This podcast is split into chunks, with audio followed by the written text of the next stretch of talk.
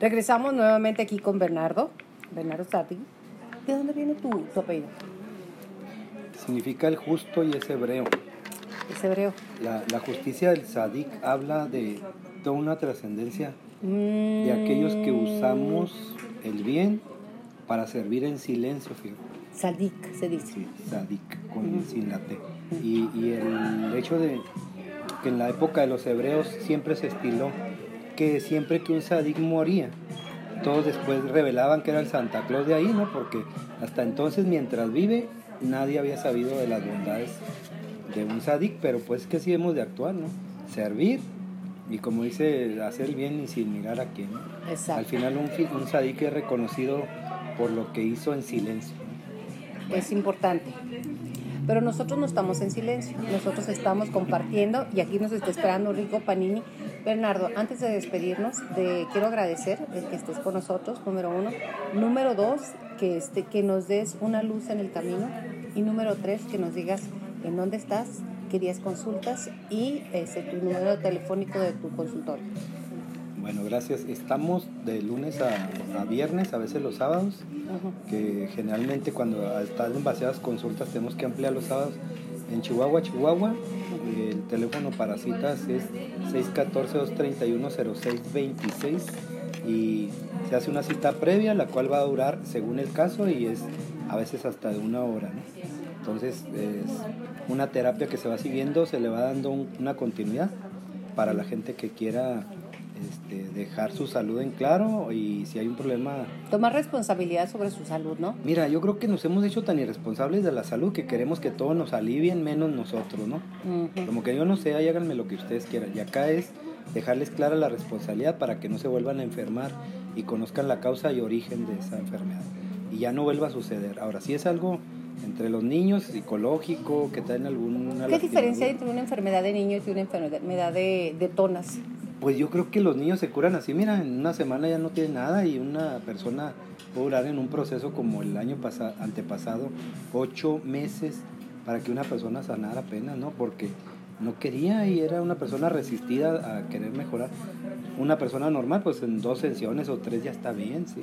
Pero en el sentido de, de aplicación, sí, como requiera cada quien. Has ido a muchas partes del mundo a sanar gente, ¿verdad?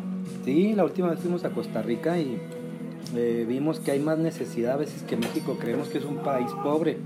Perdóneme, Costa Rica está en el primitivismo, ¿sí? De veras. ¿sí? económico, eh, social, estructural. Y ahí me di cuenta que Dios se requiere en todas partes, ¿sí? porque me iba mucha gente desabastecida de luz, de, po- de mucha pobreza. ¿sí? Llegaron a hacer el robo tan respetuoso que los ladrones ni quiebran el vidrio, lo, lo ponen abajo en la pared para no seguir haciendo más pobre al, al que le roban la ¿En casa. serio? No, Pero es una broma, es una broma. bueno, no, no, no. No, era verdad, cierto. De verdad. Y, y Wow. entonces se entiende un país que tiene toda la abundancia y riqueza. en Ahí vuelvo. Selvas, lagos, pesca. Y están muriéndose de hambre, Yolanda. Entonces, parte de lo que yo aprendí en estos viajes es a cultura, culturizar que a veces lo que hacemos nosotros y creemos que está también a veces muy, muy mal como país. Creo que hay países que están en la plena decadencia. Nunca pensamos que hay alguien peor que nosotros. También estuviste en Israel, ¿verdad? Platícanos un poquito de Israel antes de que se te enfríe tu panini. No, pues ya. Pero hay este, en Israel una... Nosotros fuimos a aprender exorcismo, fíjate, porque yo tengo que diferenciar en el consultorio un caso psiquiátrico, que es un problema cerebral que está adherido a un comportamiento, a una deficiencia de nutrición, pero el, en la invasión, invasión es, son personas que han sido invasionadas, fíjate. Ha llegado a tal grado su, su depresión, su decadencia en el cuerpo de posesión de su propia estructura humana, que acaban contaminándose de estructuras que se pegan al cerebro. Existen, existen. Les asustaría saber qué tanto existen, ¿eh? ¿Y dónde hay más?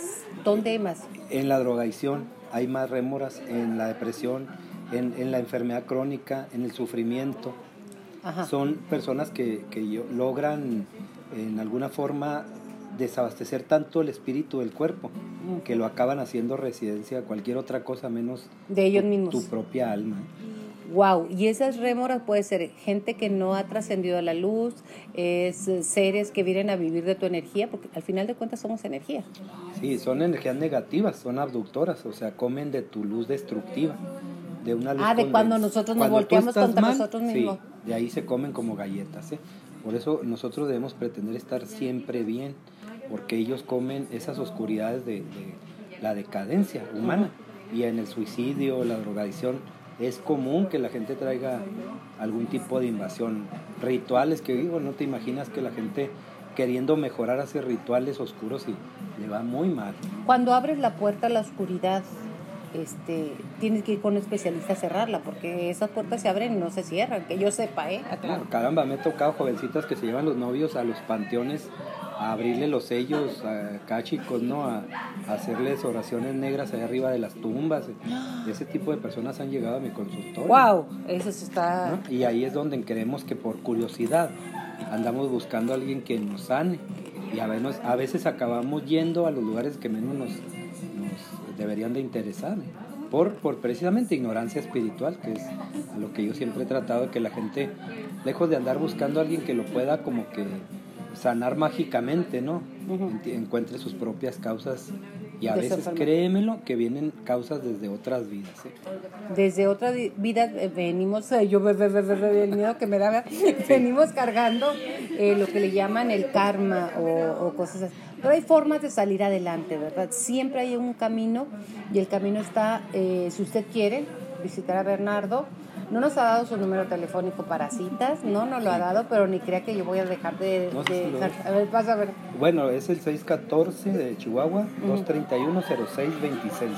Esos son para citas en la agenda. En agendas, y mire que tiene lleno, porque para tenerlo aquí sentado para usted, batallé, ¿eh? Batallé. Así que no se preocupe. Bernardo, ¿algo más que desees agregar?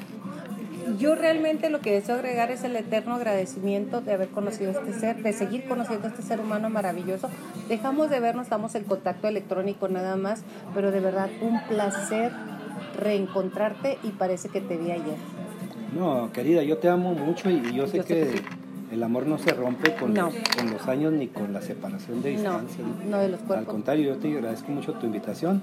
Estamos para servirte y en el sentido de que podamos seguir colaborando Aquí tienes un amigo como siempre. Así es, y usted tiene una amiga Mayola contigo, Yolanda Miranda, Chihuahua, Chihuahua, una noche maravillosa, en un café delicioso nos quedamos porque queremos disfrutar de una rica cena. Muchísimas gracias, Bernardo. Hasta la próxima.